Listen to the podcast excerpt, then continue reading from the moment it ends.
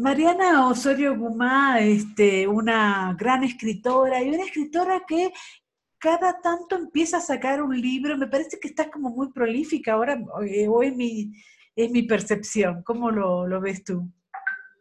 Bueno, tal vez eh, escribo todos los días, así que pues este, tiene que producirse algo necesariamente. Me encantó este libro y me gustó también esta, esta posibilidad de elegir un tema para un libro de cuentos. ¿Cómo nació este libro? Que es un libro además que me parece, que es otra cosa que, también vamos a hablar, que me parece también para un público este, adulto, pero también para un público juvenil, no sé por qué. Sí, es así exactamente. Mira, nació en realidad por, eh, pues, por las exploraciones que yo estaba haciendo en ese momento y que sigo haciendo, como que he ido profundizando en, eh, he ido profundizando en esa exploración, que tiene que ver justo con la exploración del, cuento y del cuento eh, con temas em, que, que, digamos, que se adentran como en una frontera muy singular, que es la frontera eh, entre lo doméstico, digámoslo así, y, y lo salvaje, ¿no?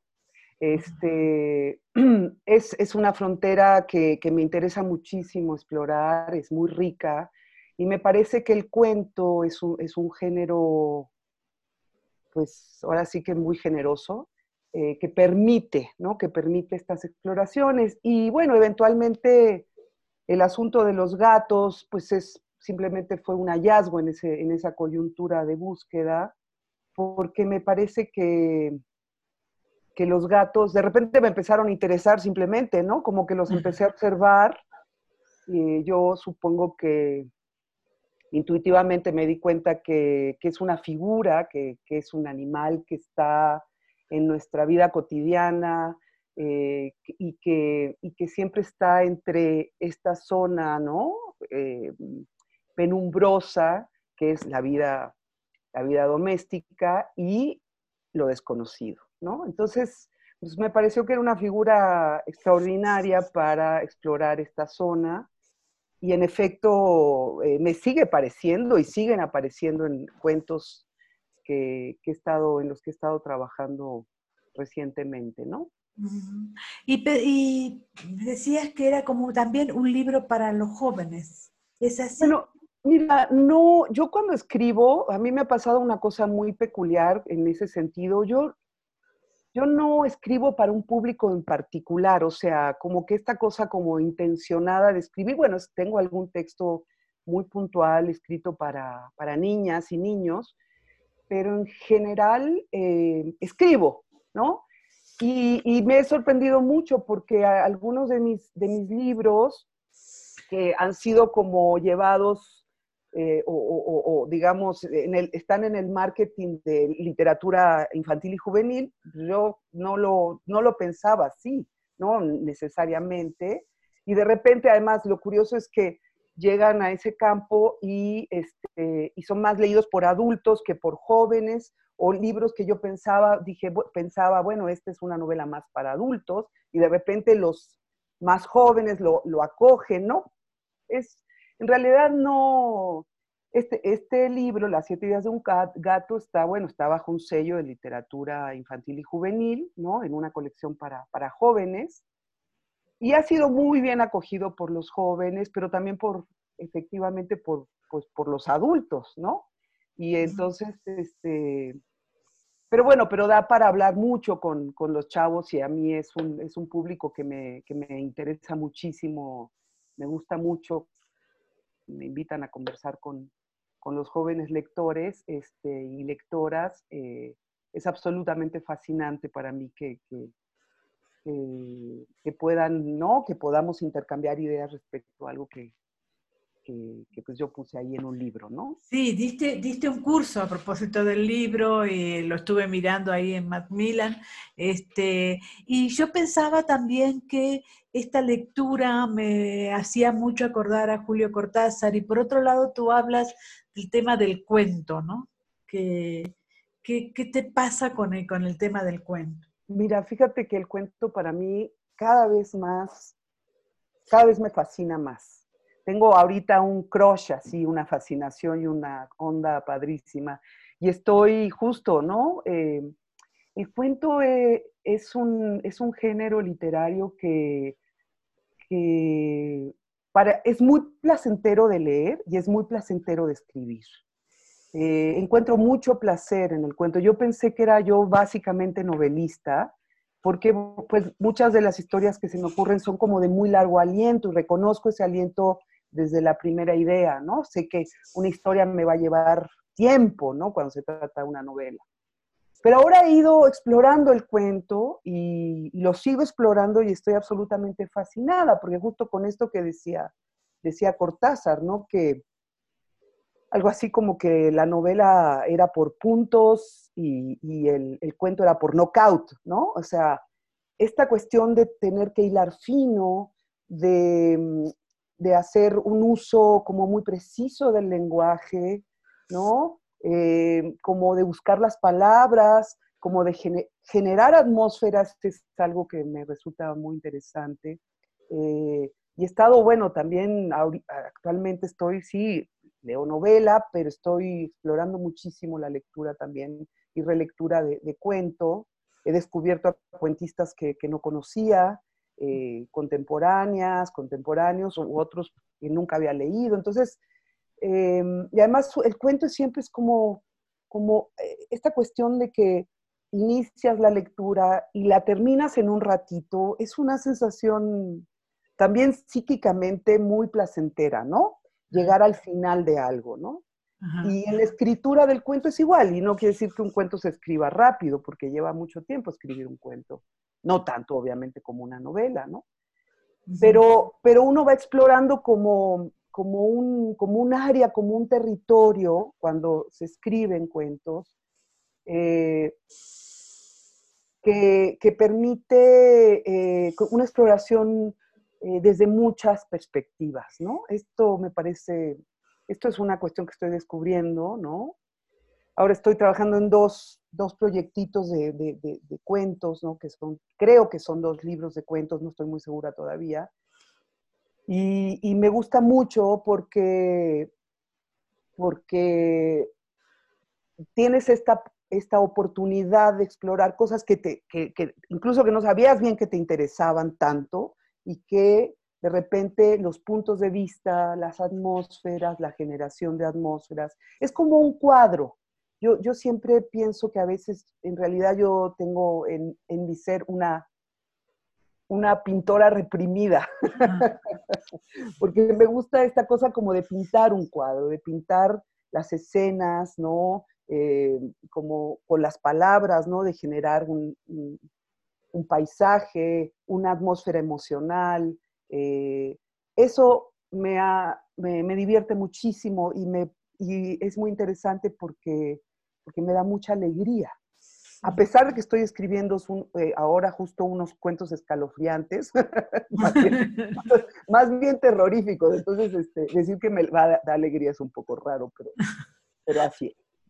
Sí, la otra vez este Luis Muñoz Oliveira preguntaba quién eran los mejores cuentistas mexicanos actuales y yo una de las cosas que le decía que no todas las personas que escriben cuentos son cuentistas. Es decir, hay una, hay una gran este, diferencia ahí. Este, y en ese sentido te preguntaba la preocupación por el cuento, porque precisamente en Las siete vidas de un gato está compuesto por cuentos, como decía Cortázar, por nocaut, digamos, ¿no? Es decir, pareciera ser que estás como adentrándote en esa técnica tan, tan curiosa y tan este, tan inasible a veces que es el cuento en la literatura, ¿verdad? Sí, yo creo que, yo creo que en efecto este, este que es el primer libro de cuentos que publico, ¿no? Las siete vidas de un gato, creo que sí es una entrada para mí importante en una exploración que sigue eh, y, y, que, y que, claro, uno, uno va, en la medida en que uno pues sigue escribiendo, va adquiriendo también como una cierta un cierto instrumental a partir de la propia práctica, ¿no? Este, entonces, bueno, sí, por ejemplo, ahora lo, lo eh, ahora lo tengo mucho más consciente, ¿no? Lo que hice allí en ese, en ese trabajo, ahora que estoy escribiendo otras cosas, otros cuentos, tengo como la herramienta como más clara y este, por ejemplo, sé que en este momento el, el, el, campo que, que, que, sigo ¿no? explorando más a fondo es pues justo eso, ese, ese campo que Freud este, Freud trabaja muy bien en su, en su libro, en su texto, en el ensayo de lo ominoso, ¿no? Esa, ese, ese ámbito de, lo doméstico, de lo familiar, ¿no? De lo que, tiene que ver con lo, con lo siniestro también, ¿no? Donde lo siniestro colinda con lo familiar. Ese, ese ámbito me gusta mucho explorarlo me gusta explorar el ámbito, eh, el campo de la locura, el campo, eh, digamos, de, lo sobrenatural, si quieres decirlo así, ¿no? Porque la locura y lo sobrenatural, lo llamado sobrenatural, o siempre pienso que es en realidad lo hipernatural, pero que no lo, pues no lo entendemos simplemente, eh, que tiene que ver pues con, con lo inconsciente, eh, y, con, y con las historias que hemos vivido, pues me parece que es muy rico, ¿no? Incluso desde la, como desde una suerte de, de, aspectos de la autobiografía que, que, he ido ficcionando ahora, este, y, que, y que sí, que, que, en su momento fueron bastante terroríficos, y que, y que ahora, bueno, llevados a la ficción, eh, cobran una vida muy peculiar y, este, y, se, y, se, deslindan de mi ser de alguna manera, ¿no? Entonces, este, este trabajo, pues es un trabajo que, que me, que me, entusiasma, como verás mucho. Cuando uno precisamente habla de cuento, piensa también en lo siniestro, sobre todo ahora que está muy de moda escribir sobre lo sobrenatural y sobre esto que es siniestro. Pareciera ser que se encuentran Chekhov y lo siniestro en, en, esa vida, en esa vida cotidiana, digamos, ¿no? ¿Qué cosas piensas tú que aportas a este sistema que está como ahora, como muy, muy de moda, me parece a mí, ¿no? Fíjate que sí, que, eso, eso veo que está muy de moda. Eh, yo la verdad, como siempre paso bastante de las modas, pero, pero luego me pasa que también coincido, pues sí, porque estoy en esta época. Este, sí creo que, mm, que es como que en este momento, sale, yo creo que lo siniestro siempre ha estado en la literatura, ¿no? Sabemos, eh, pero creo que ahora se están destacando escritoras muchas escritoras, me parece, sobre todo que, están dando una, un giro también a, estos aspectos porque están hablando de sus experiencias también como mujeres, ¿no? Entonces, esto siniestro, lo ominoso que también en muchos momentos nos ha tocado vivir como mujeres, pues lo estamos plasmando pues en la ficción y en la literatura y eso hace que esto que bueno, están muchas mujeres eh, contemporáneas mías que admiro mucho y que he ido descubriendo, muchas argentinas, eh, muchas que, que, bueno, no sé, Amparo Dávila que acaba de morir, ¿no? Como eh, me parece que es también, este, pues un, no sé qué vaya yo a aportar, eso no tengo la menor idea, espero aportar algo, pero, pero este, eso ya lo dirán los demás. Pero bueno, sí creo que lo que me queda a mí clarísimo en este momento es que eh, finalmente, como decía Faulkner, ¿no? Desde lo, todo lo que uno escribe, incluso yo creo que todo lo que uno hace en la vida es de cierta manera autobiográfico, eh, aunque, aunque uno, ni uno mismo se dé cuenta, ¿no? Y, yo creo que en esta conciencia, ¿no? De también de, de, mi, mi, lugar, de, mi lugar como mujer, como escritora mujer, ¿no? Este, y con la experiencia este, de, escritural y de vida, este, desde allí también eh, poder nombrar cosas, ¿no? Asuntos de la vida, de la vida doméstica, de la vida familiar, que sí rondan siempre con, y colindan y están plenamente situadas en, un, en una atmósfera de terror, ¿no? Eh, de locura, terror, ¿no? O sea, como más allá de que uno los haya vivido directamente o los haya, haya sido testigo, como, ¿no? Este, creo que es, eso merece ser nombrado y, y, porque es solo así como podemos irlo pensando, ¿no? Y a mí, pues, tú sabes que yo soy eh, este, una fiel, eh, no sé cómo decir fiel qué, pero eh, mm, a pensar que, que, a través de la ficción se pueden nombrar asuntos que son de la realidad, pero que son indigeribles cuando se nombran como con un lenguaje realístico, por decir de alguna manera, ¿no? En estos tiempos crees que entonces la ficción va a pasar por lo siniestro, el terror y la locura y entonces la realidad va a quedar, como dice Martín Caparrós, este, aplicado a la poesía y al periodismo?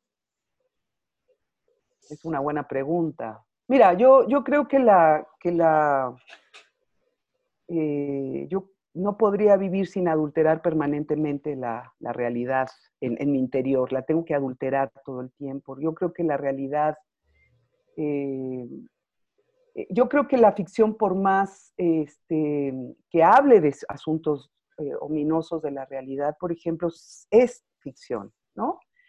Sí creo que es, es interesante tu pregunta, ¿no? Porque eventualmente, claro que las fronteras se van diluyendo. En, este momento, sobre todo, hemos tenido que hacer, y vamos como por pedacitos, ¿no? Haciendo una reflexión, por ejemplo, también desde el psicoanálisis sobre pues todo el tema de la realidad, la no realidad, lo virtual, ¿no? ¿Qué es representación? ¿Qué es, ¿no? La necesidad de la presencia del otro. Hay muchas ámbitos que en este momento, pues a raíz de, esta pandemia que nos ha tocado vivir, hemos estado pensando y no, no sabemos todavía bien cómo se van a acomodar las cosas. Tampoco sabemos qué efecto va a tener ¿no? sobre las subjetividades todo esto que estamos viviendo. Y, y claro que creo que hay un factor importantísimo que, que tiene que ver con, pues, con el Internet, ¿no? Y con todo el tema de las redes, las redes, pues, eh, sociales a través de estas plataformas y, todo el asunto de hacer, eh, de, poder acceder a la información, ¿no? Que hace que, que muchos aspectos que siempre han venido ocurriendo, ¿no? Que tienen que ver con el horror, ahora sean todavía más visibles y mucho más expeditamente visibles, ¿no? Este, entonces nos enteramos cotidianamente de, aspectos de, la violencia humana, ¿no? Este, que es aterrorizante y que está allí, que nos atraviesa a todos, este, pero que bueno, es de repente tenemos que tomar un tiempo para digerir y para ver qué hacer con toda esa información, ¿no? Como esos dos chicos mutilados que llevaban el diablito y entonces dice, bueno, ¿cómo, cómo vamos a, o lo transmitimos por la poesía o, el periodismo o hacemos algo siniestro en la literatura? Me, me parece... Fíjate que eh, yo creo que eso, esa noticia a mí me tiene muy choqueada y... Eh, ¿qué haces con esa información? ¿no? ¿Cómo, cómo, cómo nombrar el horror también? Yo creo que nombrar el horror es también muy complicado. Hay horrores más complicados que otros de nombrar. Eh, uno se queda más bien bastante mudo. Y, bueno, sí, o sea, yo creo que la poesía es importantísima, eh, pero uno no sabe bien qué hacer con eso, ¿no? Este, ¿cómo? ¿Cómo lo digerimos? Porque además no es una, no es una digestión eh, solo personal, ¿no? De por qué, qué hago con esta información, es algo que solamente me parece que se puede digerir eh, colectivamente si es que se puede, ¿no? O sea, eh, no sé, o sea, pensar ese campo me parece muy complicado. Bueno, la última pregunta sería, ¿qué pasa con el tema de, las mujeres en la literatura? Me parece a mí que en las últimas obras este, las mujeres se destacan más en el tema del cuento. Este, hablo de tu libro, hablo de Matoma de Jael Weiss, digamos, pero en la novela no aparece ninguna, ninguna este, escritora realmente, ¿no? Sobre todo mexicana, estoy hablando de la actualidad. ¿Qué piensas tú? Bueno, no sé, em, yo creo que, en efecto eh, hay muy buenas cuentistas, este, bueno, novelistas Está, eh, me parece que una excelente novelista es, Fernanda Melchor, mexicana. Este, yo creo que también hay mujeres, eh, tendría que pensar con más calma, pero este, yo pienso que el cuento en este momento es, un ámbito donde se pueden expresar cosas de, eh, de manera más expedita y, probablemente llegar a un público más amplio. Eh, incluso eh, hay una practicidad en la escritura del cuento, ¿no? Porque como es más corto, uno tiene más tiempo, ¿no? Claro. Este, eso también creo que es importante, las mujeres que tendemos a ocuparnos de 35 mil cosas, ¿no? Y estar ocupadísimas, este, eh, y, bueno, a mí que además yo me dedico no solo a la escritura, sino a otros, a otros campos y a otras cosas, este, ahora me ha venido muy bien esto de estar como explorando, aunque sigo escribiendo novela, pero explorando este, este género, ¿no? También creo que pasa por ahí. Bueno, un abrazo enorme, muchísimas gracias por la entrevista. No, muchas gracias a ti, Mónica, te mando muchísimos besos. Que un sigas bien. Enorme. Chao.